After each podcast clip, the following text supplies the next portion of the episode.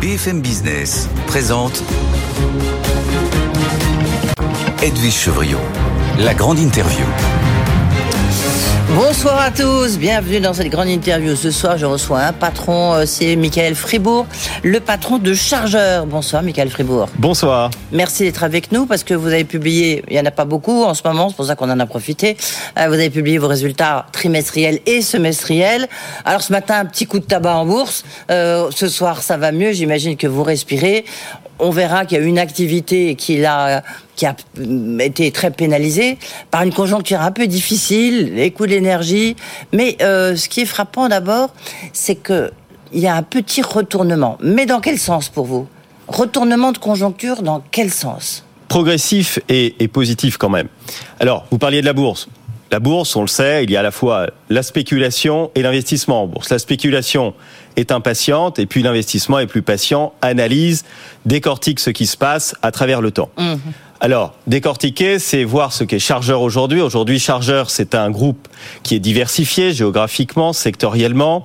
Deux piliers, les activités de technologie industrielle, où nous avons deux champions mondiaux, le leader mondial des films de process pour l'industrie, le leader mondial des textiles techniques pour le luxe et la mode, et puis un pôle luxe qui comporte le leader mondial de l'aménagement muséal, le leader mondial des euh, fibres de gamme, des musées, des musées, ah, et euh, également des marques de niche comme Swain, Cambridge Satchel et Altes. Et ça, c'est le groupe chargeur présent dans une centaine de, de pays. Et nous avons, vous l'avez dit, une année 2023 dont on savait, dont on avait annoncé qu'elle est une année de, de, transition, de transition, mais dans un groupe qui est un groupe patrimonial qui ne sacrifie jamais le long terme au bénéfice du court terme. Et c'est ce qui nous a conduit effectivement à publier des chiffres qui avaient des secteurs très dynamiques, mais aussi un secteur qui était pénalisé. Oui, on va revenir un peu là-dessus justement. Juste sur la conjoncture, euh, vous êtes un, un fin observateur. Comment est-ce que vous voyez les choses? Je ne sais pas si vous avez vu cette note de l'INSEE qui vient de sortir, plus 0,9. On a l'impression, on se dit tiens, on a mangé un peu notre pain noir. Puis en même temps, il y a le patron euh, des patrons, le nouveau patron des patrons, qui nous dit oh, il y a un petit retournement de conjoncture. Vous, vous êtes où? Vous êtes de quel côté? Alors d'abord, nous, on est à l'échelle mondiale, donc on regarde la conjoncture à l'échelle mondiale hum. avec un groupe qui réalise 95% de son chiffre d'affaires à l'international. Ce que nous observons, c'est qu'il y a des zones qui ont absorbé un certain nombre de chocs, notamment le choc inflationniste. C'est le cas des États-Unis. Il y a une zone qui est l'Europe, qui est une zone qui a un certain nombre de, fragilités générales, qui ne nous impacte pas sur l'ensemble de nos métiers, mais clairement, il y a encore l'effet des politiques monétaires restrictives qui se fait sentir sur l'économie européenne. Et puis, il y a le cas de la Chine. Euh, nous, nous représentons, nous, en Chine, la Chine pèse seulement 7% de notre, de notre chiffre d'affaires direct et indirect. Et euh, nous faisons, nous, le constat que la Chine ralentit, mais il y a à côté de la Chine un certain nombre de grands territoires, l'Inde, le Brésil, qui sont très forts. Ok, la, la, la, Chine, juste, la Chine, euh, bah, c'est très important. Tout le monde parle d'un sacré ralentissement, puisqu'on parle d'une croissance de 4,5%. Vous, non, bah, je vous vois dodeliner la tête. Hein. Je dis ça pour ceux qui nous écoutent à la radio. Vous n'êtes pas d'accord? Alors moi, si je suis d'accord sur le fait que euh, la Chine euh, est dans une profonde transformation, il va falloir compter sur une mondialisation avec moins de Chine. Hmm. Et il faut s'y faire. Peut-être d'ailleurs est-ce bon pour les pays euh, les plus développés? Les entreprises qui comptaient commercialement ou industriellement sur la Chine vont devoir se faire une raison. Et nous, nous avions fait un choix qui était de miser sur les pays développés, de miser sur d'autres pays que la Chine. Donc, on pensera qu'on sera gagnant à cet environnement. Mais oui, euh, il est certain qu'avoir la Chine comme euh, usine du monde, c'est terminé. Ok, c'est intéressant. Et la France, alors, c'était ma question de départ. Vous êtes parti, mais c'est normal parce que vous êtes vraiment une société exportatrice, euh, une ETI quand même, hein, parce que vous, vous vivez, vivez, le 800 millions de chiffre d'affaires, ça c'est pour 2024. Euh, la France, vous sentez quoi?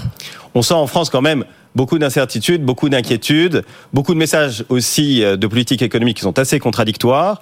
Et euh, clairement, c'est pas sur la France que nous misons pour euh, nos euh, prochaines années de dynamique économique.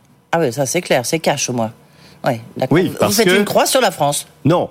Nous, nous sommes en France très engagés au plan industriel. Nous exportons depuis la France avec les savoir-faire français. Nous revendiquons notre ancrage territorial. Mais en business, non. Nous investissons, mais en termes de débouchés, il y a un problème de solvabilité de la demande en France. Il y a l'impact de l'inflation. Il y a l'impact de la crise de l'immobilier. Clairement, nous misons sur les pays qui représentent 95% et qui sont hors de France au plan commercial. Oui. Mais, mais pourtant, parce que le secteur qui marche chez, euh, chez vous, ce sont les musées. Euh, en France, il y a des musées euh, quasiment dans, dans, dans, dans chaque euh, village. Évidemment, je caricature. Il y a des, des musées partout. Ça veut dire qu'on veut pas bosser avec vous, une société française?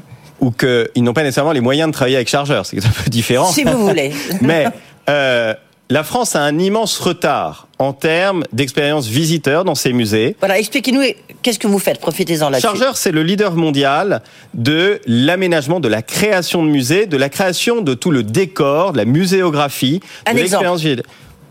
Concrètement, vous voulez faire un musée des sciences, Ouais. vous allez voir Chargeur, vous dites voilà, je veux faire un musée sur les nouvelles technologies, comme le font beaucoup de pays dans le monde aujourd'hui. Eh bien, comme nous sommes en train de le faire aux États-Unis, on est en train de refaire par exemple le musée de la NASA à Washington, qui est le deuxième musée le plus visité aux États-Unis. Vous allez voir Chargeur, vous dites il me faut le design du musée, l'aménagement intérieur, le livre sur le musée, l'audiovisuel dans le musée, les films qui seront diffusés dans le musée, les systèmes interactifs, tout ça. En un seul lieu, vous le trouvez chez Chargeur Museum Studio. Ok, et donc en France, simplement, vous, euh, voilà, on n'a pas les moyens. est très en retard. La France très a, pauvre. a raté un, un train, ce qui est un paradoxe. La France a raté le train de l'enrichissement de l'expérience visiteur, train qu'ont pris clairement les États-Unis, qu'a pris le Royaume-Uni, qu'a pris l'Italie, qu'a pris, qu'ont pris les pays du Golfe et évidemment qu'ont pris les pays d'Asie. Oui, d'accord, ça, on, a compris. Alors, on a vu la conjoncture euh, que pour vous, ça avait, euh, il y avait, il y avait un côté très positif, un côté plus négatif, on peut dire ça comme ça. Euh, Moi, c'est moi combien sur le, votre autre activité? Notre activité qui était euh, le plus impactée était à moins 25%. Le deuxième trimestre a été meilleur que le premier. Ouais. Mais il y a eu un impact, évidemment, d'abord de la crise de l'énergie, puis après, certains gèlent des décisions relatifs aux filières industrielles. Aujourd'hui, nous avons euh, un métier qui a été impacté comme ça, tandis que nos autres métiers, eux, étaient en très bonne santé. Tout ce qui était lié au luxe, tout ce qui était lié à la mode, malgré l'inflation, euh, malgré la fin du ce qu'on a appelé le revenge buying, le- le- le- la surconsommation post-Covid, eh bien, ces, ces secteurs sont encore euh, très dynamiques. Oui. Est-ce que vous souffrez pas, je fais une petite parenthèse boursière, euh, est-ce que vous souffrez pas d'avoir, d'être un peu considéré aujourd'hui comme vous avez deux activités qui n'ont rien à voir euh, Donc d'avoir une décote de holding, comme on en voit en ce moment à la bourse, ils adorent les pure players, quoi, vous voyez Donc il y en a un, il fait deux choses, hop, on le sac. Ça, c'est l'histoire des conglomérats. Je crois que les grandes aventures entrepreneuriales dans le monde, vous avez des entrepreneurs qui sont engagés dans différentes activités, aux Ouais. États-Unis comme en France. Les pure players sont souvent des groupes qui sont strictement managériaux. Chargeur, c'est un groupe patrimonial, Hmm. familial, coté en bourse, qui a une vision de long terme. L'ex-chargeur de, de Cédou, Jérôme Cédou, hein, on va le rappeler. Vous avez racheté à Jérôme Cédou. Absolument. Ouais. J'ai racheté à Jérôme Sédou, mais avec une vision de très long terme. Nous sommes un groupe qui est tout terrain, puisque même quand la conjoncture est difficile, nos activités restent profitables. C'était vrai pendant le Covid, c'est toujours vrai aujourd'hui. Et ça, c'est aussi la force du modèle diversifié. Ensuite, comme je le disais aussi, la bourse est à la fois la spéculation qui est impatiente et l'investissement qui est plus patient et qui souvent est aussi à long terme plus gagnant. Euh, Michael Fribourg, je peux vous poser une question alors, personnelle, enfin ça reste relatif. Hein, vous êtes normalien à Énarque, inspecteur des finances. Euh, pourquoi vous avez, vous n'êtes pas rentré dans la fonction publique et après dirigé un grand groupe et puis re- racheté? Bah, Au lieu de ça, vous avez euh, fait un groupe patrimonial, comme vous dites, vous avez racheté les euh, chargeurs, qui est une grosse ETI, mais en fait, il y a très peu de... Je connais bien pourtant le business et l'économie française. Je suis pas sûr qu'il y ait d'autres exemples comme ça. Je pense que d'abord, tout le monde n'est pas fait pour avoir l'appétit du risque. Oui. Certainement pas parmi les énarques. Deuxièmement, d'avoir l'appétit du risque avec son propre argent. Troisièmement, d'avoir l'appétit d'emmener une communauté pour faire grandir, bâtir une nouvelle industrielle, une nouvelle aventure industrielle. Le défi qui était derrière la reprise de chargeurs, c'était est-ce que une entreprise qui était en 1987 quand le CAC 40 a été créé, est-ce qu'il est possible qu'une entreprise qui n'a eu de cesse d'avoir des déclins successifs peut revivre, s'étendre? Au cours des sept dernières années, le groupe a doublé de taille, malgré les cycles, en autofinançant sa croissance. Je crois qu'il n'y a pas beaucoup d'exemples comme ça. Et donc, c'était une aventure beaucoup plus passionnante que d'être nommé dans une entreprise et souvent de détruire de la valeur. Nous avons, nous, une vision de construction de valeur à long terme pour l'ensemble des actionnaires du groupe Chargeur. Et évidemment le premier que vous avez devant vous. Euh, malgré cette euh, année 2023 du reste un peu en demi-teinte de transition pour reprendre votre expression, 2024 vous avez fixé un objectif 800 millions de chiffre d'affaires, 2025 1 milliard de chiffre d'affaires. Vous maintenez tous vos objectifs? Absolument, nous les maintenons parce que vous savez, nous avons des métiers qui au sein du groupe chargeur ont des dynamiques extrêmement puissantes. Pensez que le métier dédié au musée dont vous avez parlé, en 2018, c'est un métier qui réalisait 200 000 euros de chiffre d'affaires. 200 000 euros de chiffre d'affaires. Nous avons fait des acquisitions, bien sûr, mais entre 2022 et 2023, nous avons plus de croissance organique à un niveau, disons, de plus de 50%. C'est absolument considérable. Mhm. Cette année, l'activité fera plus de 120 millions d'euros de chiffre d'affaires. Elle fera l'an prochain plus de 150 millions d'euros de chiffre d'affaires. Chargeur est capable de créer de la croissance organique et nous allons donc nous appuyer beaucoup sur la croissance organique, évidemment, pour 2024 moins, moins d'acquisitions en perspective. Non, nous n'excluons pas les acquisitions, mais Chargeur n'a pas besoin des acquisitions pour grandir. Nous faisons des acquisitions quand elles font sens. Nous l'avons dit, nous euh, sommes en train de travailler à des options d'acquisition possibles. Nous sommes toujours à la recherche d'une acquisition qui fasse énormément sens pour le groupe, pour la valeur actionnariale du groupe. Diversification Non, qui viendra consolider, sans doute des activités que nous avons euh, déjà. Dans le luxe, dans le luxe, c'est ça. Et notamment dans le pôle luxe. Mais euh, euh, nous y travaillons et le jour où nous aurons exactement la configuration qui nous semble optimale dans l'intérêt de l'ensemble des actionnaires du groupe, évidemment, nous l'activons. question d'énergie. J'imagine que vous avez été frappé comme tout le monde. Vous entendez la, la polémique, mais qui de moins vous toucher, évidemment, sauf en, en tant que consommateur. Mais est-ce que vous avez souffert des, coûts de l'énergie? Est-ce que vous en souffrez? Et est-ce que vous trouvez quand même que la France s'est mieux débrouillée? En tous les cas, c'est ce que pense le, célèbre quotidien allemand Der Spiegel en disant regardez, l'énergie en France, elle coûte deux fois moins cher que chez nous. Alors la France, c'est certainement pas mieux débrouillée qu'ailleurs, et elle s'est d'autant moins bien débrouillée que euh, elle a apporté énormément d'énergie à l'Allemagne pendant que les industriels français étaient en train de se débrouiller. Donc nous, nous sommes industriels français, nous avons des sites, nous y investissons, et nous avons dû nous débrouiller tout seuls pour faire face à la hausse de l'énergie qui nous a pénalisé en début d'année. Heureusement, nous avons des contrats très flexibles que nous avons mis en mhm. place parce que nous ne croyons pas à l'hyperspéculation énergétique. Et aujourd'hui, nous avons des coûts de l'énergie qui sont revenus dans des étiages beaucoup plus favorables qui nous permettront d'envisager 2024 dans de meilleures conditions. Mais je considère, et je tiens à le souligner, qu'il y a une hyper spéculation sur le marché de l'énergie, que ce marché n'a pas été régulé au plan européen et que ça a pénalisé non seulement les industriels allemands et les industriels français, et pendant que la France était en train d'envoyer de l'énergie en Allemagne, eh bien les Français devaient se débrouiller. On est très content d'avoir eu ce résultat et de voir que nos concurrents allemands ont pu eux maintenir artificiellement des prix de l'énergie bas pendant que la France, elle, était en train de les payer plein pot. Sacré tact que vous envoyez là au ministre de l'économie, à Bruno Le Maire, quand même. Qui non, Bruno Le Maire a dit, ce qu'il pouvait, mais... Bah, il dit quand même, on, avait, on a su gérer ça, on a su limiter les dégâts. Mais vous on lui dites non, pas du pas limiter les dégâts quand on, a euh, une industrie européenne qui souffre. Les Allemands n'ont pas été coopératifs au plan industriel. La France en a souffert. Et si les industriels et les entrepreneurs ne le disent pas, les gens ne peuvent pas comprendre. Une question sur l'inflation là encore, parce que vous aussi, est-ce que vous, d'abord, est-ce que vous avez augmenté vos prix? Première question. Et deuxième question, est-ce que vous-même, vous avez des coûts euh, de fabrication qui sont bien plus élevés qu'avant. Et est-ce qu'on est plutôt vers un pic de l'inflation? Alors oui, clairement, on pense que nous, nous observons qu'il y a eu un pic de l'inflation. Alors les métiers derrière vous, quoi. Oui, les métiers de chargeurs sont des métiers euh, qui sont, parce que nous sommes leaders mondiaux dans nos activités, euh, nous sommes avec un très fort pricing power. Nous avons augmenté nos prix à hauteur des augmentations pour l'essentiel que nous avions eu.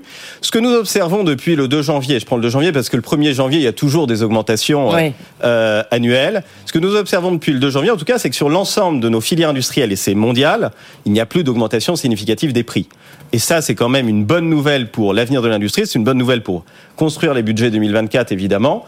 Euh, et aussi, euh, clairement, c'est une bonne nouvelle pour, je pense, moi, l'avenir des politiques monétaires qui, sans doute, vont continuer d'être restrictives sur la fin de l'année, mais qui devraient observer un ralentissement de l'inflation. Mais beaucoup de l'inflation, il faut le dire, beaucoup de l'inflation était liée à des phénomènes spéculatifs sur les matières premières qui ont pénalisé les industriels européens. Donc, si les industriels européens ne le disent pas, clairement, euh, eh bien, l'industrie européenne ne cessera pas d'être pénalisée là où l'industrie américaine est soutenue par l'IRA et l'industrie, par exemple, asiatique est soutenue par des régimes de financement qui sont quand même extrêmement laxistes. Vous êtes très très présent aux États-Unis. Vous avez combien de votre chiffre d'affaires? Au total, 75% international, hein, c'est ça? 95% À à 95%, l'international. je- Et le chiffre d'affaires direct et indirect de chargeurs aux États-Unis représente à peu près 40% de notre activité. D'accord. Parce qu'une partie de notre activité en Asie ou en Europe est liée à des consommateurs finaux qui sont les consommateurs américains. Ce qui est une stratégie que nous avons eue. Nous considérons que le marché américain est un marché riche, c'est le marché le plus riche au monde évidemment, et nous avons préféré miser sur le consommateur américain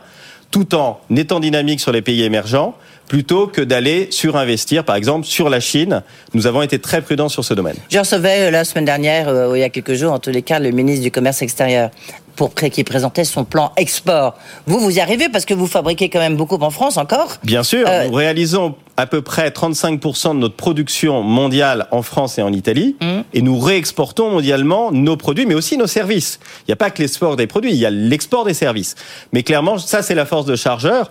Quand je dis que nous avons plus de 50% de croissance organique sur l'activité muséale, c'est de l'exportation mondiale de services. Qu'est-ce qu'il faut faire pour que les entreprises, d'autres entreprises françaises, des PME, des PMI exportent, arrivent à exporter Alors d'abord, je pense que pour qu'elles arrivent à exporter, il faut qu'elles soient compétitives. Pour qu'elles soient compétitives, il faut qu'elles aient un environnement économique, de taux d'intérêt, de coût de l'énergie qui soit le plus stable possible. Évidemment aussi un environnement réglementaire qui soit le plus stable possible.